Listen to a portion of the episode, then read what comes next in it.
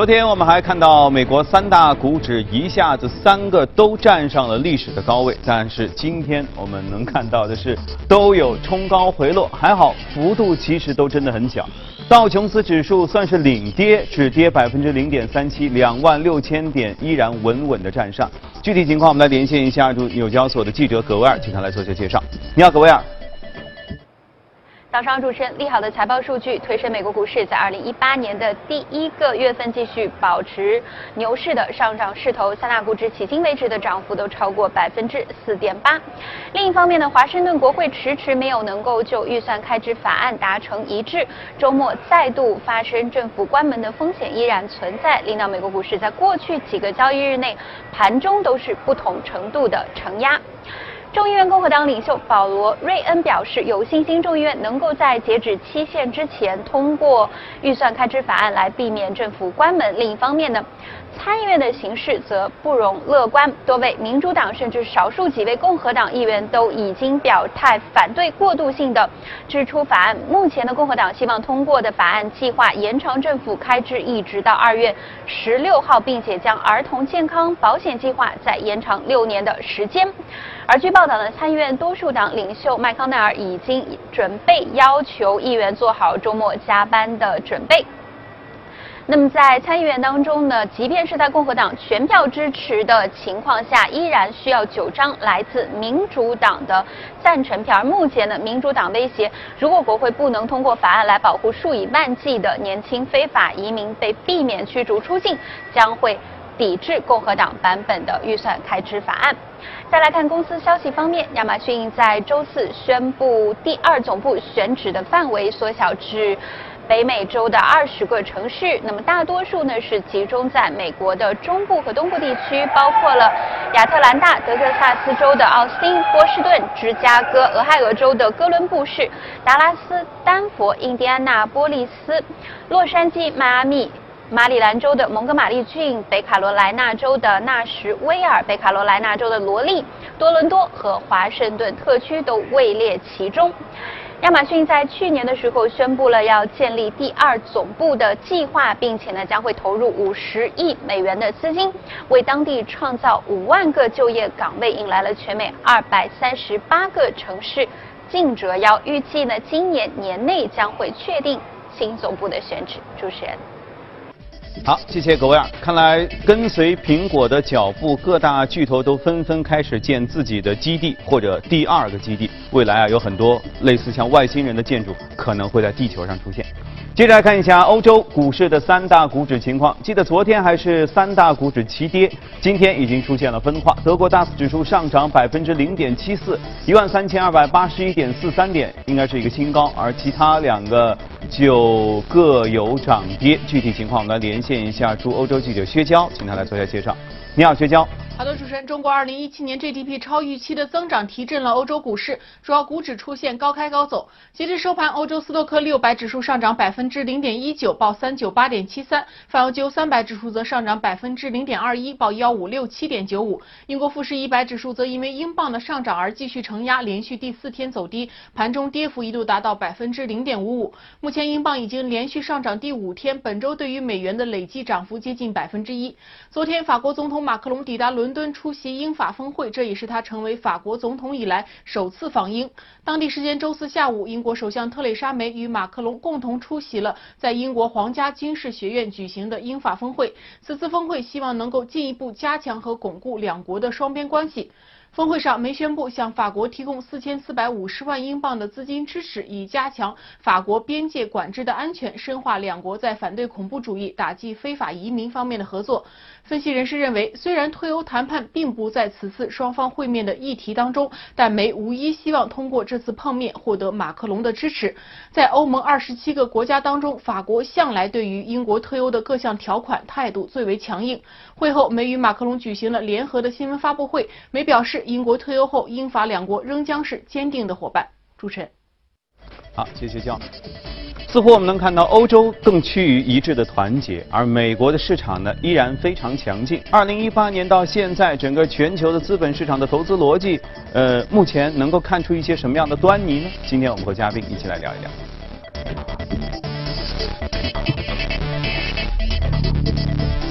好，今天来到节目中的是宽策略的李琦，你好，李琦。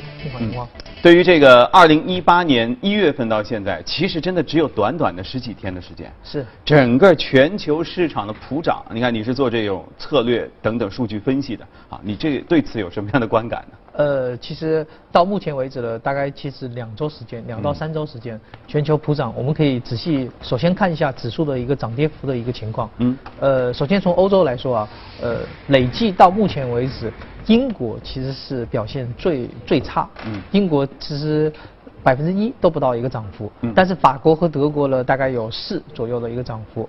那么全美了，美国的大部分呢，包括道琼斯工业指数、纳斯达克，大概涨幅是百分之六左右这样一个幅度。嗯。亚太地区呢就更好。那中国股票涨得非常对，香港非常强。A 股也还行，A 股其实数据上其实还行。是。嗯。然后也包括越南啊，还有一些小的这种这种国家。嗯。我最近也发现乌克兰这种国家呢，因为那个生产基地逐渐迁到越南和乌克兰，乌克兰大概涨了百分之十一，就短短的。两三周时间，股市啊，股市对，那很厉害啊。对，所以其实从股市里面也侧面的反映每个国家的一个核心的宏观政策，对不对？是。因为实际上大家也许不知道，就之前我在了解美股和欧股的时候，他们说欧股是一个全世界可能最平静的叫佛系股票，就一年涨不了二，是一年啊，就是说整个一年说三年之来涨幅如果能有百分之五，说哦这个市场很好。所以你看欧洲市场如果抛去英国的话，现在才两个星期都能涨五到六的话，其实都代表整个是。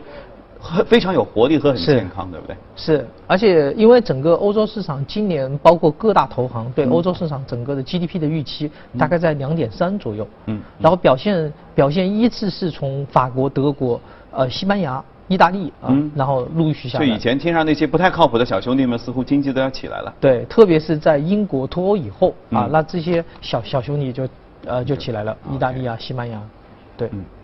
啊，那再说说美国吧。好，美国呃，昨天三大指数齐创高纪录。呃，之前一天啊，昨天虽有微跌，但其实跌幅都还好。美国经济已经确实好到了一个没有瑕疵的程度了嘛？呃，美国经济的话，我们从几个方面来看。首先，美国的就业数据是非常好，所以导致了普普遍的人，包括今年二零一八年大部分行业预期工资收入大概有百分之三的涨幅，是远远超过 GDP。对啊，所以而且公司还在纷纷发红包，像苹果公司一人发两千五。是，所以导致了普通的市民觉得自己手头上资金比较多了，嗯，然后工作就业了不是一个问题了，嗯，所以不想存钱了，嗯，所以美国的存款越来越低，嗯。又又加上那个税改的各种政策，这种优先政策，所以大家都拼命的想消费。嗯嗯。好，这是是第一点。所以我们可以看到，美国大部分人呢开始加大对汽车这这些地方的啊一个投资。嗯。呃，反而美国的房地产的表现呢就不是特别好，房地产的新开工率，呃，这个去年下半年，二零一七年下半年是远远低于上半年。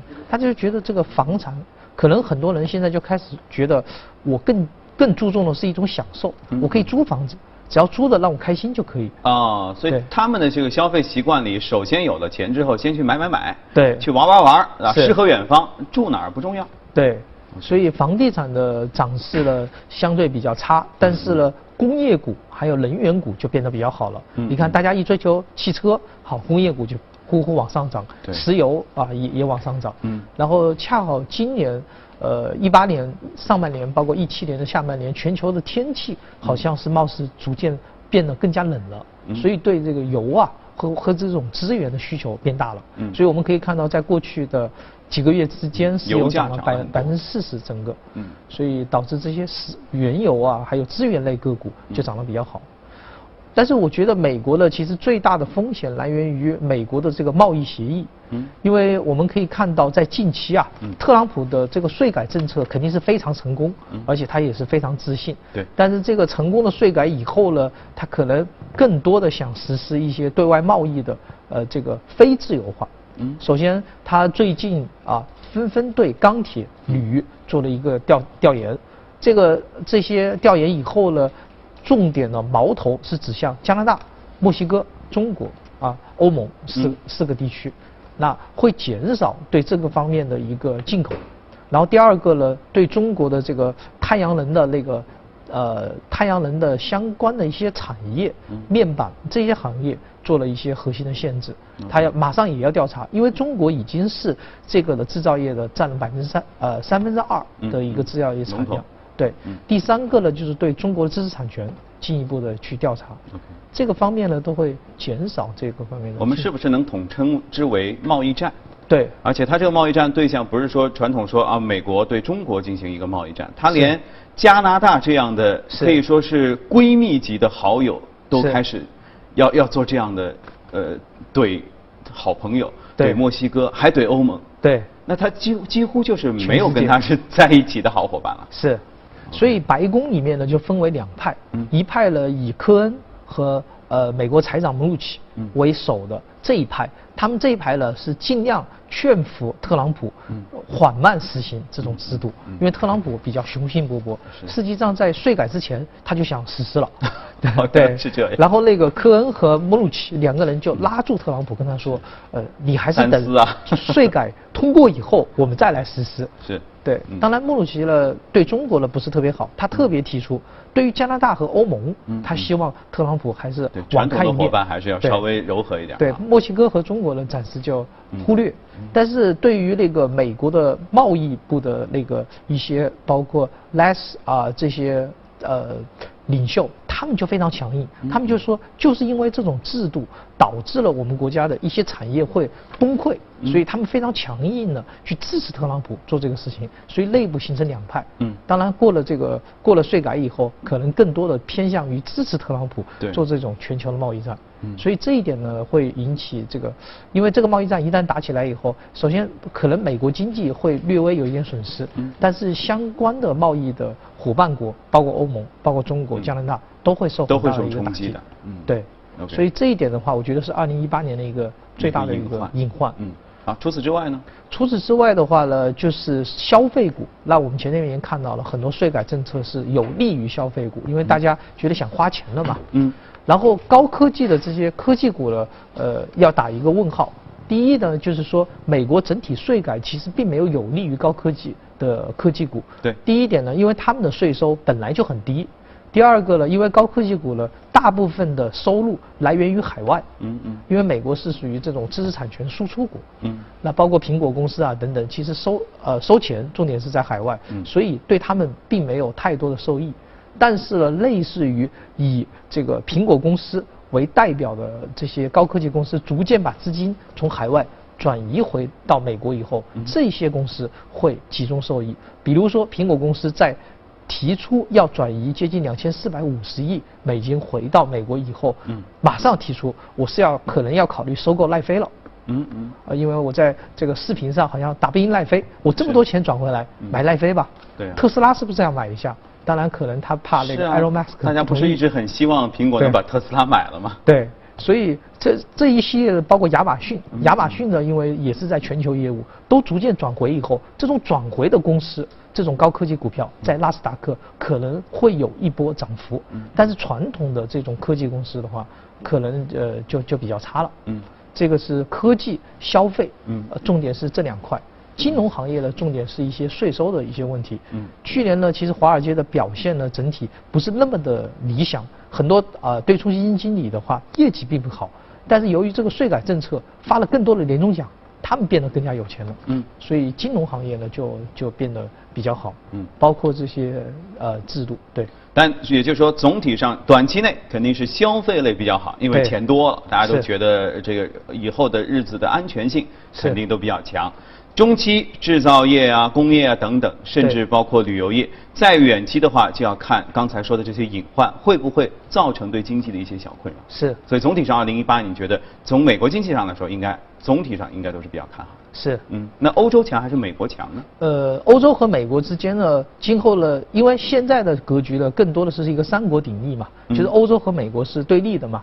但是现在很明显啊，包括那个特朗普是要反贸易啊，反自由，嗯，而那个法国和德国越来越团结，嗯，包括在我们呃，在下一周瑞士达沃斯的这个论坛上，据说马克龙和默克尔要联合在一起来。来讨伐一下特朗普，说你这个是太不搞自由贸易了，我们是坚持自由贸易。嗯，因为我们也可以看到，在整个去年一年呢，各个欧洲国家的一些选举，很明显马克龙打败了勒庞，其实也就是自由贸易打败了这种这种呃呃法国独立。嗯嗯。所以整个逻辑就是这样的一个逻辑，就是今后形成了两派，一派就是自由贸易，一派是非自由贸易。嗯。包括一八年可能有百分之五十的概率北美自由贸易协议给退出了，这样的话就更加造成这种隐患。但整个欧洲的比较好的一点呢是第一点，欧洲的就业越来越好。嗯。那包括德国已经完成了充分就业。然后欧洲的整体的那个 GDP 的涨幅呢，大概在百分之二点三左右，各大投行的一个预期，所以欧洲的经济是非常不错的，对。那欧洲里面的核心呢，可能还是要以法法国略强于德国，嗯然后特别要关注一下意大利和西班牙这种这种国家，他们的 GDP 上升的速度也是非常的快。嗯。所以不管怎么说，二零一八年至少开了一个好头，对不对？世界经济其实给大家都是一个比较好的、亮眼的开门红。那具体怎么走，我觉得还是我们得一步一步的看。好，一起来关注一下隔夜美股的具体表现，关注一下异动美股榜上情况。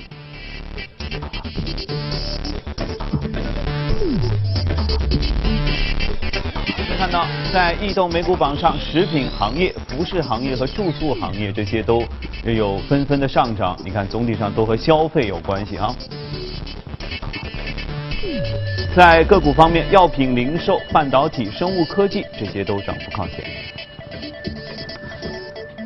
今天我们要特别说到一家又是区块链啊，最近非常火的一家公司，这叫颜控科技。所以这是一家看颜值的公司吗？啊，没有，它是研究的 研。研控科技这家公司呢，它昨天的涨幅最重要的是，它和另外一家未来邮站之间签了一个合同。未来邮政。未来邮站。邮站。对，其实两个都创业公司，OK，只是呃严控科技更大的创业公司。未来邮未来邮站呢，因为是去年对市场募 Pre，嗯，然后这个也和比较小的，然后严控科技投了他们公司四百四百五十万人民币。这样的一个小的规模，就过家家似的对 玩法。OK，然后完了以后，两个公司的未来在未来一年会重点去研发这个油站方面的区块链的技术啊，然后重点是由他投的这个公司研发。然后由严控科技提供所有的资金和合规方面的要求。嗯。而因为最近这一段时间呢，这个数字货币上涨幅比较强。对。特别是。应该叫波动比较。波动比较强。嗯。因为前一段时间有。跌了也很。中韩的这个监控，然后之后跌的比较厉害，所以昨天呢，这些数字货币都涨得很强。对，有反弹。对，所以数字货币涨得很强了，大家认为区块链比较强。嗯。所以把区块链相关技术或者区块链应用技术的公司都相应给拉起来。嗯。而这家公司的重点。它是解决一个什么问题了？首先，那个未来油站解决的问题就是，当你去加油的时候，首先很很很多时候你是不知道油站在哪里。当然，你可以通过百度地图查一下旁边加油站在哪里，但有时候加加加油站可能关闭，这是第一个。第二个，当你找到加油站以后，其实你很麻烦，你每一次啊，你要能下来，然后付款，付完款以后呢，你要拿发票。对啊，你要报销，不都这样吗？呃，这个过程呢就很麻烦。嗯。而未来油站的技术就是我全部整合到一个 A P P 里面，通过区块链啦这种电子合同的方式，OK，你能不要下汽车，然后你去了以后，有一个人帮你一插，插完了以后，首先他给你导向导航的时候把你导到油站，导到他签约的油站。OK。然后完了以后，你把油加完，加完了以后自动的发票电子发票开给你，嗯，然后发到你邮箱，你回去就可以报销，他会。加快这个速度，那他能不排队吗？那排队是没办法，因为加油站的加油口只有那么多。嗯，他只是把支付环节给你变得更加便利，让你不用下车。嗯，减呃，那区块链的应用在这些方面能突出体现在什么地方？就不用现金给他了。对。其实更多的就是去现金化嘛，整个区块链呃用去现金化这种方式其实更容易描述。区块链的技术其实应用很多，我们看到比特币啊等等，但是更多的可以落地的技术是在于电子合同，嗯，就是把一些清算的环节不要反复清算，嗯，最好了我几天可以清算一次，中间过程呢基于一种性能，嗯嗯，这是更多的一个区块链的应用。不过确实，呃，前一阵子其实 A 股方面的区块链有很大的涨幅，所以导致呃跟区块链有关的概念、应用等等也进行了一番讨论。但实际上，呃，我个人看到的一些这个报告里面说，其实主要的就像你说的，呃，炒作在关于数字货币方面，因为区块链真正的应用能听懂以及到底怎么用，在这些方面其实做的探索也不多。我相信在加油这个方面也只是一种探索，因为它还是会有一些问题没解决，比如说排队，排队，比如说。呃，加到一半说加油油没了，怎么办？以及其前面的汽车如果插队，我该怎么办？我觉得这些还不是区块链现在能解决的痛点。是，嗯，区块链还是在支付环节。嗯。对，但是呢，毫无疑问啊，它会带来很多新的革新。对，就像你说清算上的一些简便等等。对。所以让我们拭目以待区块链的更多的应用。好，呃，这里是正在直播的财经早班车。欢迎回来，这里是正在直播的从华尔街到陆家嘴。现在是北京时间的早上七点四十二分，我们一起来了解一组最新的欧美公司方面的资讯。IBM 的财报显示，公司第四财季运营每股收益五点一八美元，营收二百二十五亿美元，均高于预期。预计与税收相关的。因素呢可能会造成五十五亿美元的一次性费用开支。美国铝业财报显示，公司第四财季续亏一点九六亿美元，亏损扩大。但是公司二零一七财年全年的盈利是二点一七亿美元，实现扭亏。美国银行最新的财报显示，公司第四财季续亏一点九六亿美元，亏损扩大。但是公司二零一七财年全年的盈利是一百八十二点三二亿美元，同比增长百分之一点八二。摩根士丹利第四季度的财报显示，四季度营收和盈利双双的超预期。其中呢，第四季度的净利润达到了五点一六亿美元，每股的盈利是二十九美分。经过调整之后，摩根士丹利第四季度的每股盈利达到八十四美分，四季度的营收达到九十五亿美元。摩根士丹利的首席财务官表示，该公司已经在为大型的机构客户提供比特币期货合约的清算服务，而且目前定期召开高管会议，考虑是否还有其他的方式涉足加密货币业务。但是他拒绝透露 Morgan Stanley 要求的保证金数额，但表示资产类别的波动性是确定保证金要求时所需要考虑的因素之一。他表示，虽然高管们一直在密切的关注是否提供加密货币的做事或是托管的服务，但是该公司目前为止决定暂不涉涉足。至此呢，摩根斯丹利和高盛集团成为仅有的两家提供此类服务的华尔街大行。日本软银集团已经在周四完成了与优步之间的投资协议。这一项协议使得软银成为了 Uber 的最大股东，并且为后者的联合创始人卡拉尼克及其他早期支持者带来丰厚的回报。该交易的总价值接近九十亿美元，其中包括了对于 Uber 直接注资的十二点五亿美元。软银牵头的财团通过此交易，一共获得 Uber 百分之十七点五的股权。阿联酋航空向空客订购了价值一百六十亿美元的三十六架 A 三八零客机，其中包括二十架订单和十六架飞机的选择权。空客公司股价上涨百分之二点四。空客表示，目前订单量将使得 A 三八零项目至少延续到二零三零年。沙特阿美 CEO 称，公司一共拥有两千六百亿桶的原油储备，已经准备好了在二零一八年 IPO，将会优先的研究在本土 IPO，同时当然也会考虑赴海外进行 IPO。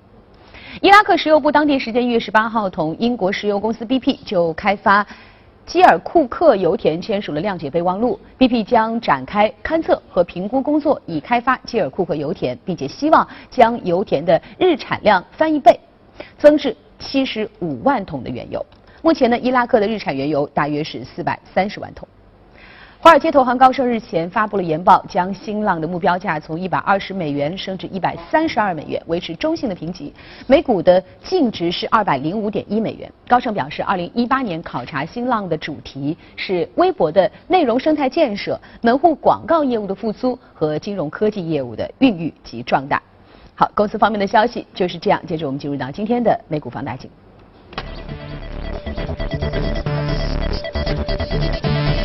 放大镜，今天我们要说到是一家资产管理公司，叫普信集团啊，是金融类的个股。对，嗯，普信金融的话是在美国是做 FOF Fund of Hedge Fund Fund of Fund 的这样的一个公司，嗯，它是排行第三的，前面两名呢依次是 Vanguard 和 Fidelity，然后它是这样的一个公司，其实是创始比较久，一九呃一九三九年创立的这样一家公司，嗯，它重点呢就是帮助个人。去做一些养老金的规划和理财，嗯，做这样的呃一件事情，嗯，这家公司的总共的市值是有两百多亿一个市值，嗯，历史非常悠久。我看到还有雇员都有六千多人，六千四百多人，那属于应该算比较庞大的一家公司，大型的基金管理公司，嗯，然后我算了一下它的管理费啊，它的管理费，它一年的它总共债管规模是八千亿美金，八千亿美金，它一年的管理费占到它的债管规模的百分之三点二。嗯，其实相对来说收的投资顾问费还是相对比较高的一家公司。对，和前两天我们我记得我们节目当中说到过黑石。对，黑石管的钱呢多得多，对，而收的费用也真的很低，是，所以相比之下，是不是这家叫普信金融的，我们竞争力还不够强？我们正好可以把 BlackRock 和这个普信做一个对比。嗯嗯。那我昨天查了一下这个普信金融的一个数据啊，普信金融一年赚到的收入里面，百分之四十是支付给员工，哦，他总共雇佣，他总共有六到。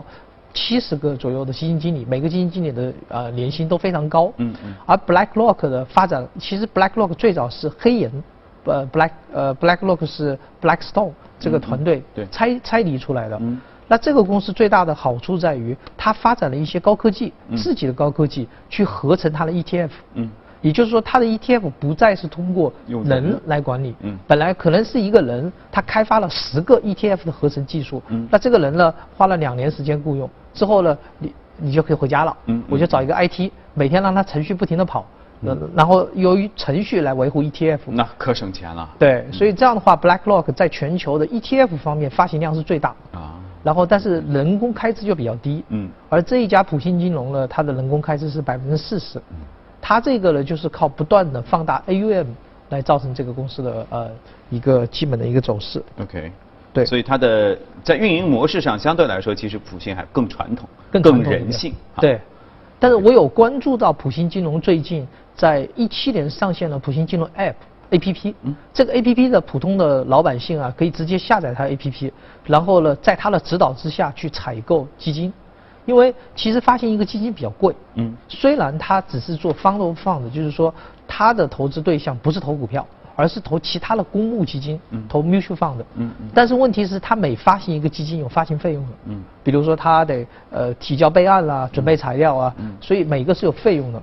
但是他从去年开始呢，也是响应智能投顾的一个号召，然后自己发行了他自己的 APP，那他的以前的客户啊就可以减少这个费用，甚至把以前的百分之三点几的管理费迅速下到百分之一点几。那老百姓想到，反正呢你是普信跟我服务的，我以前呢是买你的基金，现在下你的 App，你 App 教我买什么基金，完了把管理费下调，嗯，所以他的他的他在去年一年的 AUM 呢也呃也增增加的比较大，嗯。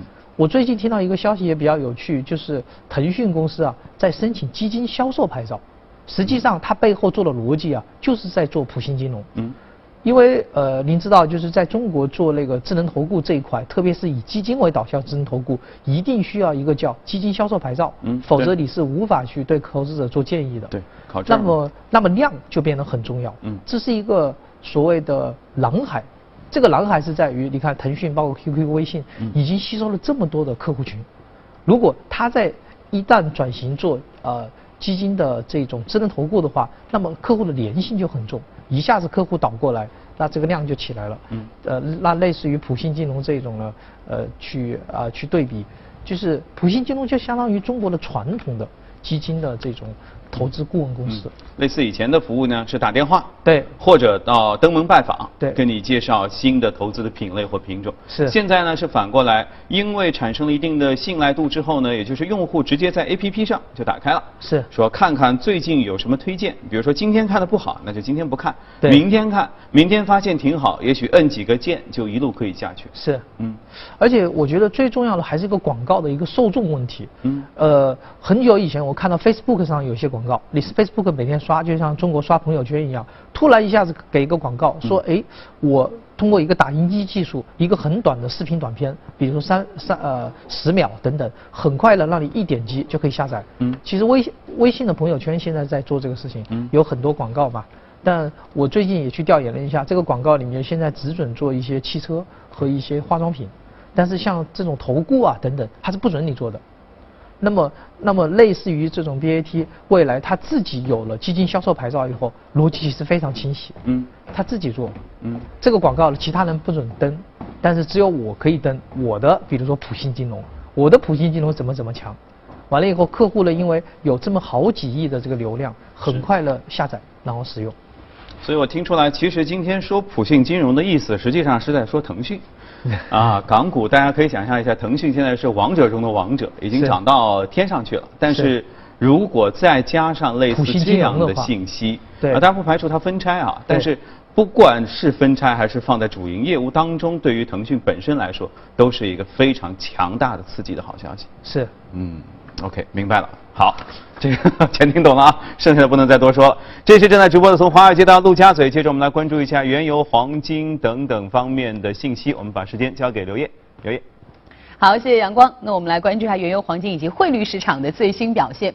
纽约油价在十八号出现了下跌，二月所交货的纽约轻质原油期货价格下跌零点零二美元，收于每桶六十三点九五美元。三月交货的伦敦布伦特原油期货价格下跌零点零七美元，收于每桶六十九点三一美元。